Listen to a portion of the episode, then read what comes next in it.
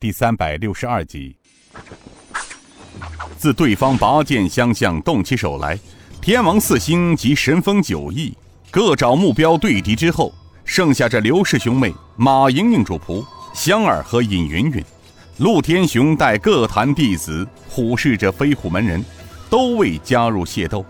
而飞虎门中的所有门人及其他重金请来的江湖高手，自通天剑莫怀玉败走，苗岭一妹阿奇步云靠在墙边调息。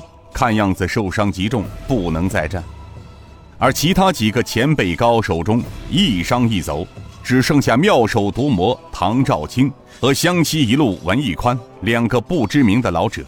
宋城身边的四个护法紧紧保护着宋城外，其他的人都不敢轻举妄动。他们自都明白，天王四星及神风九翼全都是江湖中罕见的高手，如果贸然加入，必遭杀身之祸。这况且阵前还围着数百名标旗营的弓弩手，整机待发，虎视眈眈。刘武解下披风，顺手丢给了妹妹刘禅，走到了东国雄身旁，道：“东叔，既是钱老英雄身处两难境地，不肯走，就让我刘武来领教几招吧。”钱世雄看着刘武前来，手里握着一把宝剑，他内心又是有些吃惊。剑柄上镶嵌着七颗不同颜色的宝石，一看此剑并非凡品，肯定此人来历不凡。于是他轻声问道：“请问这位小哥是何来历啊？”刘武一皱眉：“你这老儿要打便打，问那么多干什么？”亚叔东国雄呵呵一笑：“ 钱老有所不知。”这是我家二主人的大公子刘武。钱世雄更是吃惊。呃，什么？东老所说的可是残剑门郑老门主的师弟魔刀刘正雄的大公子？正是。钱世雄摇了摇头，叹了一口气。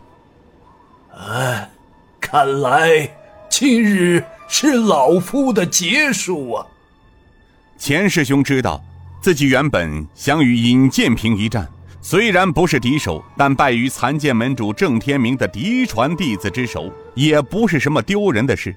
自己重金受聘于宋城，如果不像通天剑莫怀玉和苗岭一妹阿奇步云那样一拼，那自己又将怎么向宋城交代呢？事情明摆着，今日飞虎门劫数难逃。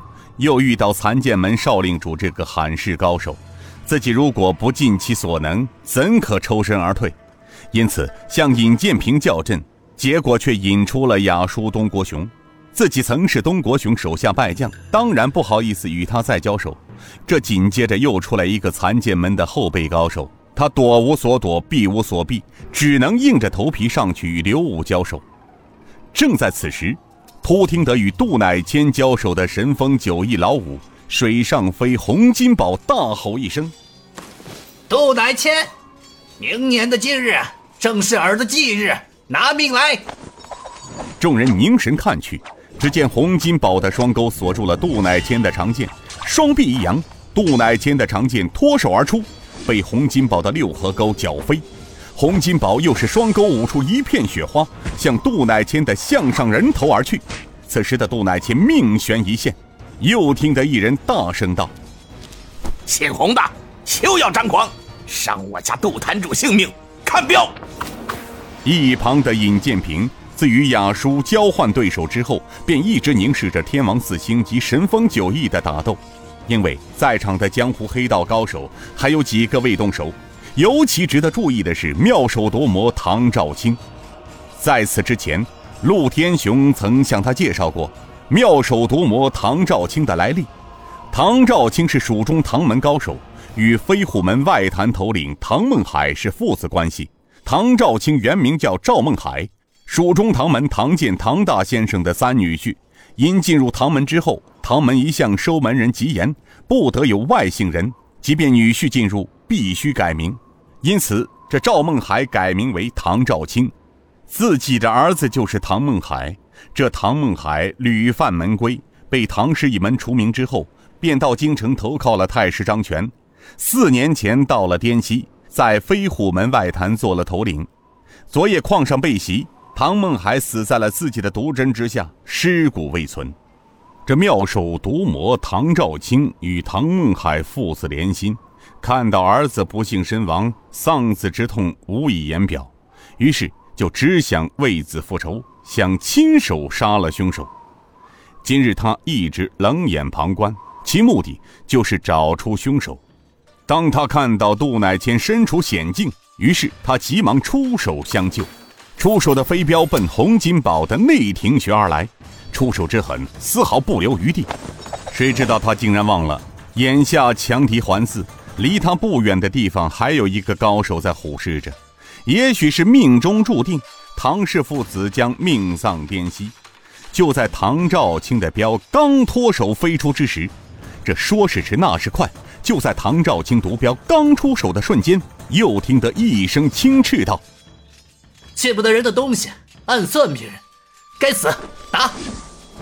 只见得尹建平跃身而起，双手各自一扬，左右开弓，一缕银光齐准地撞上唐兆清脱手而出的飞镖，咣当一声落到地上。左手一扬，又是银光闪现，没入唐兆清的前胸。出手只是瞬间，没人去注意唐兆清的情况，而都去注意尹建平用什么物件打落唐兆清的飞镖。当他们看到被打落的飞镖时，不由得内心又是一惊，禁不住暗自摇头。只见那只被尹建平打落的飞镖上泛着黝黑的蓝光，很明显，这镖上染有剧毒。倘若是一旦被此镖射中，中镖之人绝无生还之理。